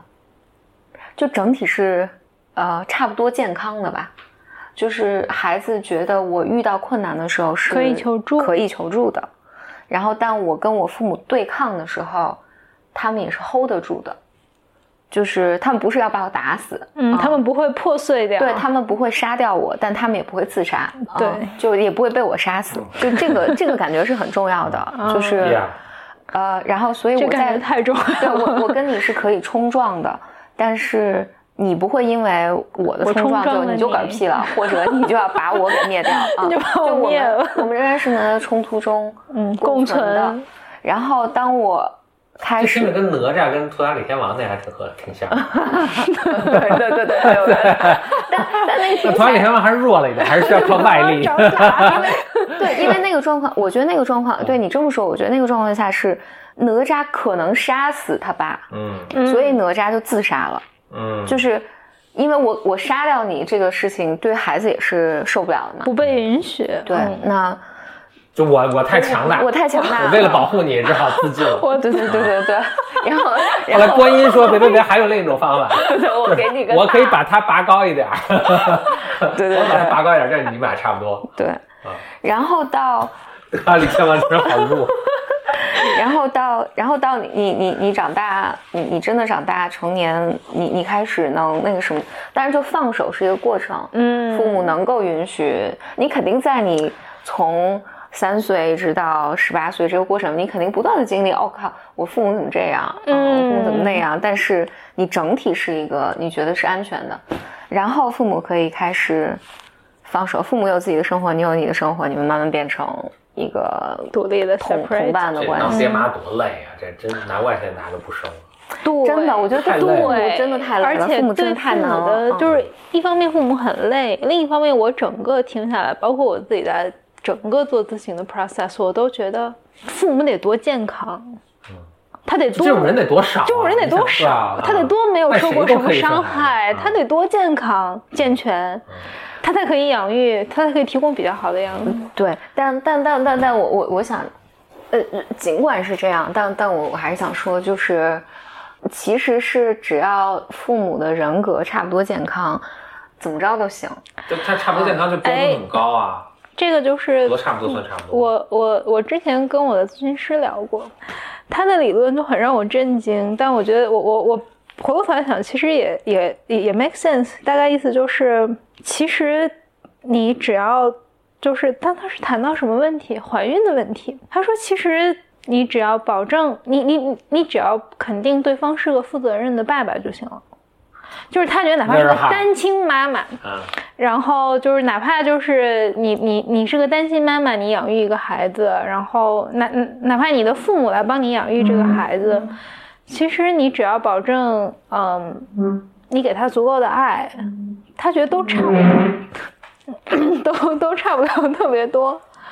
因为我之前就觉得这对父母的要求多高，就是首先你你没什么 trauma，俩人都没什么 trauma，呃，这就不这不可能对吧而且这个没事儿，有 trauma 没事儿，对有 trauma 不表示你就不健不健康，康或。者这一定会 OK 传递下去啊。OK，然后就是你们的亲密关系还得 OK，就是我我觉得这都挺重要的元素嘛。就如你你如果两个人都呃两个人自己 OK 的话，他们亲密 OK 的话，关系他们亲密关系也会 OK，哦就 OK，就哦就不是一个对对对啊 嗯，榜样在这里 嗯。它它它不是一个更多需要 work 的东西。啊 OK，我觉得整体整体是这样，就是如果你你你自己是相对健康，就我说的健康，其实所谓心理健康的定义，其实就是你心里有弹性，你难你遇到糟糕事情会难过，你本身我们就是有复原力的嘛，你你没有什么极端的东西，嗯，其实人还是很糙的，嗯很很经得起摔打。对呃你说他们那个什么流行病什么什么调研什么，只有百分之十几，百分之十几是能被被诊断为精神类疾病的，啊这个就也挺危险的。那那那你看百分之八十多都没问题呢。但是你想百分之十几，那就说明那咱们就算百分之十五，那就说明百分之三十的家庭都有问题，就父母双方有一个嘛。哦，你是这样，双方父母双方，如果父母双方有一个，嗯然后但是比如说咱俩吧，你啊你有啊问题，我比较健康，孩子也 OK，对孩就孩子的生活不是只有他是跟那个水平更高的走。不不不，他他是是有一个水平更高的 balance 一下。对对对，他啊他还有就以前，这是这啊这个我也讲过好好好好好多次了，一个就是以前美国其实有个有一个跟踪的一个研究，他就嗯看那些就是生活在贫民窟啊、什么妓女啊、什么这种孩子，它里面有一些人仍然生产，就孩子长长成了一个相对健康的美国中产中产家庭，嗯那么就看这些孩子怎么回事儿，就发现这个孩子就是他在成长过程中，他有一个稳定稳定的依恋对象。嗯然后是相对健康的，这个人可能是他一个老师，可能是、啊姨妈，嗯嗯、就不一定是是他的父母。对对对，就是他生活里面有健康的这个 figure 出来，而且跟他有建立比较好的关关系。啊人是很糙的，没有那么、很皮实很皮实的很皮实，就是就这个这个我在想，因为去年正好我们在就差不多去年这个时候，我在上那个婴儿观察的课，我们就看那个看了大概是现在这个故事的主主人公现在应该三十多岁，然后所以那就是还三十年前拍的，就他刚出生录像，录像，对对对啊，，拍的就是他刚出生的时候父母是怎么对他的，就是那个那个是全部被那个摄对那个摄摄像团队就每周去他们家一个小时，拍这一个小时，无论那天在发生什么，就这一个小时的事情。嗯。我们在看的时候，我我们在看的时候就觉得被 traumatize，就是觉得你能就孩子很可怜啊，就觉得孩子太可怜了。你你能看到很多细节，比如说，那个妈妈在喂那个小孩儿的吃饭的时候，孩子明显不想吃了，但妈妈就一勺一勺一勺这在中国家庭不是很常见吗？对，然后你你看孩子大哭，就是什么，但不，就是妈妈根本没有任何反应，直接就不停往你嘴里去灌，你看是很难受的。Many many 嗯，family，然后妈妈妈给这在中国都不是事儿。现在我觉得还好吧，没有那么 没有那么普遍。你给我看那个时候，就是，然后在这个孩子往一岁半还是两岁的时候，父母离婚，然后包括还有，我记得还有一个、哎一个场景，其实这家庭也还是有点问题的，对不是说一个特对对对对对，挺有问但题的。我们看我们看的时候，就会觉得，就我记得有一个场景是，其他小孩都穿着短裤什么的，嗯。然后只有他，只有这个小男孩光着屁股，，OK，就是我们就觉得，就好多好多人就觉得，就是小孩已经可能三岁了吧，就是我们嗯就觉得父母在干嘛呢？然后他自己什么到处跑、摔跤什么乱七八糟的，然后我们在看的时候就觉得完蛋了，这个小男孩啊，连环杀手的感觉。对，对。觉得这个父母太糟，因为他妈那时候还抑郁，就是天哪，经历抑郁，然后又嗯什么经历离婚，然后你就看这个小孩还往沙发上爬，他妈根本就不管他，就是我们觉得这个太 traumatized 了。然后但就这个这个人现在的生活，就是话纪录片嗯。看，我们是被剧透，老师讲的，这人生活的很好，嗯，就是也是在好像在伦敦吧，一个中产生律师还是什么的，就是家庭幸福啊什么的。然后呢，呃，我们因为我们就心理心理咨询里面老有个概念说，你做个 good enough 的 mother 就可以了嘛，就差不多的妈妈就可以了。然后就说什么是差不多，我们反正我当时的老师们大家就说这就是个差不多的妈妈。就是说这差不多的标准标准也很低，对，你要挺努力才能做的都差不多都不行。这就是个差不多的，你得挺差不多。挺你知道我们看的时候，因为我我们上那个课就看看完还那个，就我们有小组讨论嘛，然后勾起了我们很多小组中大家的这种童年创伤，啊就是勾起很多对妈妈的愤怒啊 Painful 什么乱七八糟对对对。但哦，我就说哦，原来这样，就这也行，也可以也行所以就啊啊，没那么因为因为整体百分之八上妈妈十都可以。对，因为整体上他父母是很爱这个孩子的，嗯但你里面他确实有父母的，比如说情感上，比如他妈抑郁啊，我关注不到孩子一些东西，就是是是 OK 的，嗯嗯，就没有那么可怕。嗯，我我刚才还在想的一个点就是，我们一直在谈的都是 情感上的这种，就是父母有诉求啊，然后我觉得我身边有一些年轻的爸妈，我看着他们也会想到我小的时候和我同龄人面对自己的父母，就是因为他们对你有要求。他们有要求是希望你好嘛，就是不希望你过得不好，然后这个爱就变成非常的 conditional，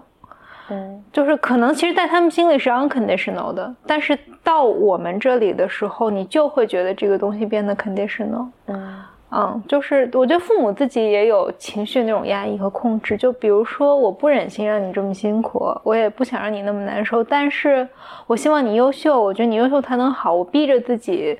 去逼你去做很多很多你可能也不想做的事儿。我觉得不管是现在也好，还是 back 到我们那个时候童年也好，都都变得挺 twisted，就是没有能够尽情享受和父母之间的关系。嗯，我我我我身边就是很多，嗯、可能比我稍微大一点家长，孩子可能刚刚上小学，或者就是就做题啊，然后练琴啊，然后父母就特别的挣扎，就是一方面又知道自己的孩子很辛苦，另一方面就是特别不愿意看到他不认真或者怎么样，就是小孩也挺 terrified 那个状态，嗯。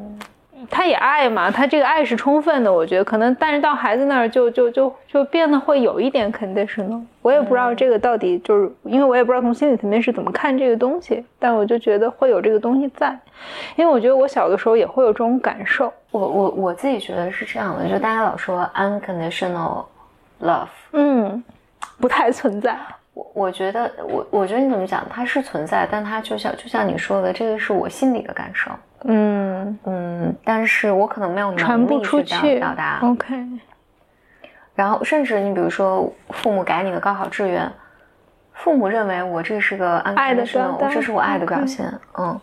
然后哪怕，但我觉得是这样，就父母和孩子的关系，以及我觉得就就是怎么讲，我觉得工作啊什么都是这样的，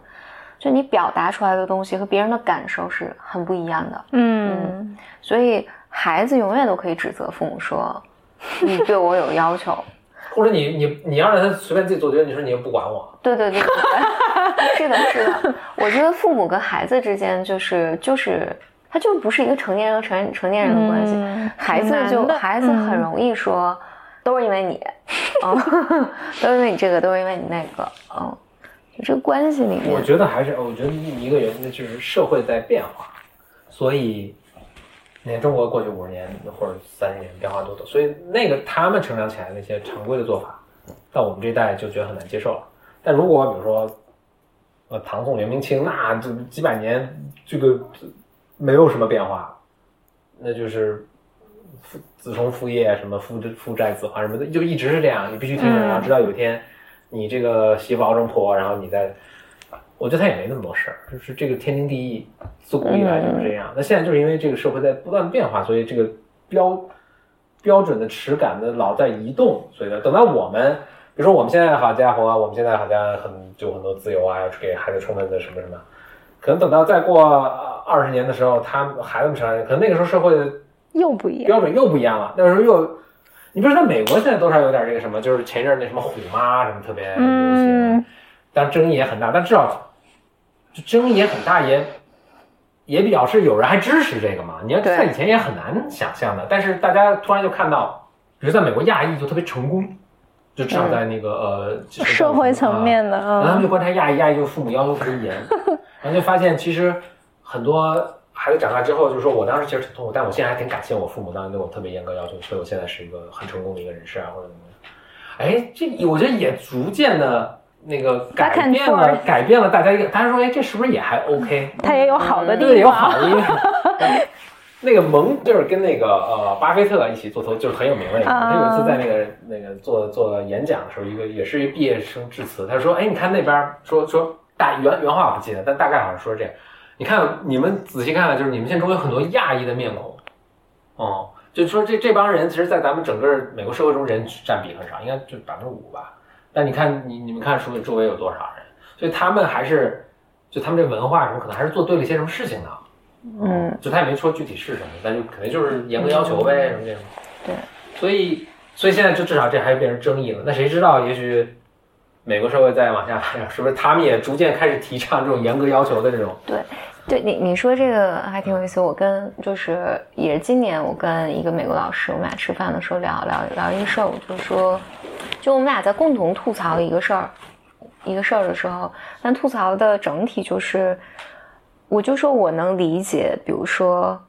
我觉得在中国文化下，我们特别容易 blame 父母嘛，嗯就是什么事儿都你你没给我弄好，就是因为你这个，因为你那个，这这个文化鼓励我们，就整个文化情境就会使得我们这样。我说，但是美国不一样啊，就是你你你你们的文化不是这样的，那为什么表现出来还是这样呢？就是这群人还是长不大呢？就是他 blame 这个 blame 那个，嗯就你能看到，在一个组织架构里面，你比如参与者，大家大家就对那个主办方投以不切实际的各种各种嗯各种 blame，各种就是就而且大家会有这种幻想，就但因为是心理的东西嘛，所以心理就心理的这种会议上，还有这种小组讨论里面，大家很容易愿意把自己的幻想和感受讨论出来。当大家说出自己的幻想和感受的时候，你就觉得哇，那所有人都都一样，就是觉得我幻想那些主办方肯定都在、嗯。都在关着门喝酒啊什么的，不管我们，然后大家什么，我当时想啊，美国也来这套，这 套就是都长不大，你们为什么 grow up？然后就是我就都想把责任推给别人。就就为什么就是说啊？我觉得，比如说当老师说这个的时候，我就觉得我不知道该做什么反应，我应该赞同他还是什么？他到底想想要干嘛？我当时就说，因为我吐槽这个事儿的时候，我就问那个美国老师，我就说。那为什么美国文化就我我不我不理解的这个是为什么点根源我们对美国文化？也有误解。对对对对。然后他给我的解释很有意思，他就说，他说，哎呀，他说因为大意就跟你刚才说的有点像，就是说因为我们的文化，就他们的文化太鼓励孩子按照自己的心愿行事，过度的强调了说。你要尊重他的感受，尊重这个，尊重那个，然后这也是一个不成长的、不长大的一个。对，好像就你们上次有在节目里说到巨婴的那个、嗯那个事儿，都就全那也是个巨婴国。对，对，就是那个，就是个少年文化，就一切都要依着我的来，我的感受最重要。他他是这个来来解释，但最终表现出来是一样的。嗯我对这个有一个有个什么理论啊？但我先说完刚才那个什么，所以说，也许比如美国文化有变迁，或者咱们自己的文化有变迁，再过二十年，像我们现在谈论的这个，哎，我们这博客可能二十年可能还存在啊，所以到时候如果我们还在听啊，我不知道大家听到会什么感觉。嗯但是那个时候，如果你再就说，哎，那你自己做决定，因为我实在不了解你什么，大家会觉得你是个不负责任的父母。嗯，你是有可能有可能的，完全可以想象。嗯但是我对你刚才说那个，我就有一个理论啊，就是我以前大概读到过一个什么，就你看，就是群居动物大概都是这样，比如羊吧，啊绵羊，大多数呢是没什么脑子，跟着大家一起走，是吧？就 这个也是出于它安全考虑，它自己特别特立独行，那就容易被什么柴狗啊什么给搞掉了嘛。所以你你你就是结果养成一个绵羊，你不管是文化，其实更多是它的基因，就是你别自己待着，我得挤到羊群中，而且什么，我越往中间挤越安全。越安全啊，因为都是边儿上的先被豺狗干掉，就就拿使劲往里挤，绵羊就使劲往里，所以你看绵羊，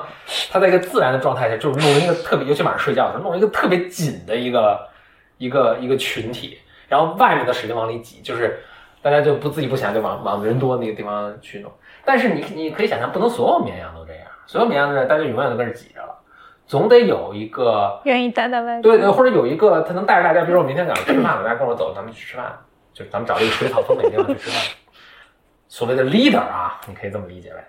就总有绵羊中总有一个很小比例的一个，哦，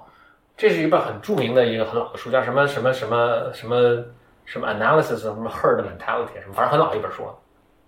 所以魅力科学啊，它完全是当时那个还是博物学，它是通过观察来来来来来来做的结论。但总有他就会发现你，你就你就随机抽取一个绵羊的样本啊，就总有比如百分之一，或者它可能比这高，比如五五十分之一或者三十分之一的绵羊是特别独特的，它有特别有性格，然后愿意自己乱跑的人，所以这些很多都被干掉了。但是呢，也是往往就是这些，他们会最后带着绵，就是成为这群绵羊的首领，或者是一个头羊。所以头羊的任务是带着大家，明天今天在这儿吃，明天在这儿吃，它带着大家来回跑啊。所以你看，绵羊进化中就是它保留了一定的这种特别独立的基因，因为这个基因完全被淘汰之后，这个就不知道这个它该往哪儿也生存不下，去，所以这个是很有价值的。但这种不能太多，太多就大家就就散了。散开走成了只猫了，那肯定最后都被都被柴狗干掉。所以他就发现很有趣的是，很稳定的在绵羊群中有一定比例是这样。我觉得人也是，嗯就人也是群居动物，所以人中，你看大多数的人其实是，我觉得就是不希望长大的，就是哎，对，我这对我愿意跟着别人，你告诉我干什么。这是 something behind 对对对我就讨论的这一，我觉得这是一个不管是文化还是基因也好，就是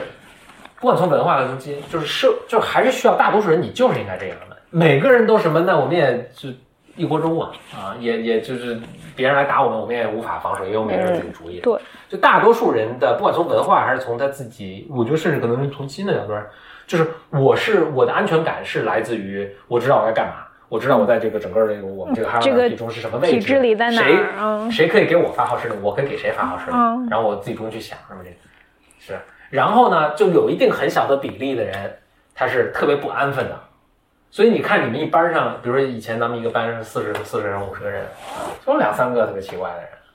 这种人可能最后特别悲惨，但也可能最后变成乔布斯了。那 就我觉得大自然也是很聪明的，它就保留了一些这样的基因，然后使在每一代人中呢，它的一定一个比较小的比例的出现，但它不会把这个全部扼杀，全部扼杀，就全这个基因全部被淘汰了，这个这个肯定就没有前进的这个源头了。但它不能让这个占比太多，所以大多数人啊，就该干嘛干嘛去了。但是有一两个是去发明创造的。嗯你说美国，哎，这跟我们文化，也就是这几千年的事儿，其实它的基因是一样，所以大多数人对永远是这样。所以你真的去看美国，也嗯大多数人也是这样，就是说收很多税，重新分配一下财富，然后政府得负责管啊什么。他也不是说每个人就，然后有一帮人就说，哎，你每个人应该为自己负责啊什么，就还老老掐那什么，就是他们也也永远在这个这两两波的力量中这个去去平衡。嗯，我是觉得现在就是整个的那种，就是原生家庭也好啊，心理健康也好，就是一下子特别受关注。然后前段时间我看一个电视剧特别火，就那个都挺好。我看的时候，我是觉得拍的稍微有点极端，但是我觉得挺好的，就是终于有人开始关注这个，并且以此为话题开始 develop 出电视剧啊什么的，嗯嗯，就让我觉得还挺健康的。就我觉得那个就是你要把它打开来看，谈有好多好多东西可以谈。嗯，它一个特别典型的中国家庭。对我我是看好多文章写，我没有看这个电视剧，但里面就是它时代背景是八十年代、九十年代、两千年代。它从我觉得是从八十年代拍到现在，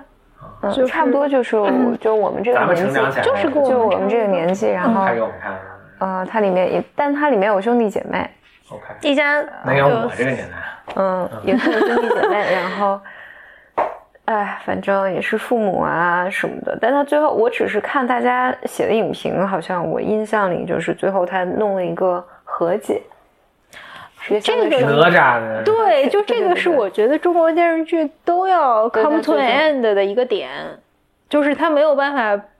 不和解，这个电视剧就结束了。我觉得我从小到大看到的所有的国产电视剧里，没有一个剧不和解和解。也不能让大家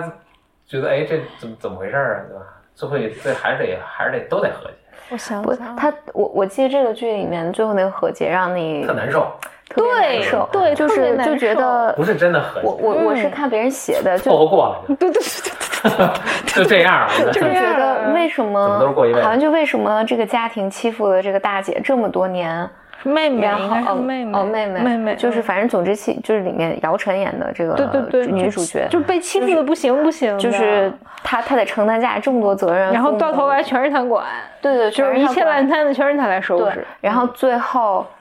她要跟整个家庭和解，对，就大家就觉得为什么？就是为什么这个家庭欺负了这么多年，而且最后还叫她要这么大度的和家庭和解，而且还给这个电视剧起了个名字叫“都挺好”，然后告诉你哪儿挺好，哪儿都不太好，没一个地儿好，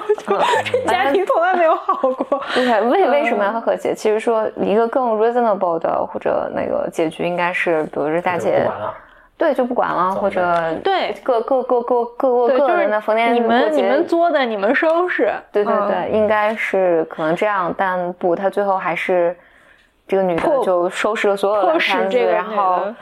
还感受到了家庭的爱或者什么的，不知道就是这种感觉，呃，这个让人就大家觉得特别不。合逻辑，嗯也也没太能共鸣的一个点。嗯，就感觉特别突然，嗯，就就就就这样，就好像这个结尾 变成了你最终还是要牺牲你自己，嗯，嗯，对，这样才是个好的 ending。好的结局。嗯，所以谢谢这期小小优优来做客 小优，小优，做客我们 Blow Your Mind 嗯啊，希望以后经常来录节目。嗯，我们可以再聊一些呃其他的话题。好呀，嗯那就感谢大家收听本期的 Blow Your Mind，欢迎大家呃就发邮件来给我们啊，啊，我们的邮箱是 b y m club at outlook 点 com，b y m c l u b at outlook 点 com 啊，也可以关注简历里的微信，就叫简历。是公公众微信号啊、大家有有什么问题啊，或者是或者要贡献一些话题，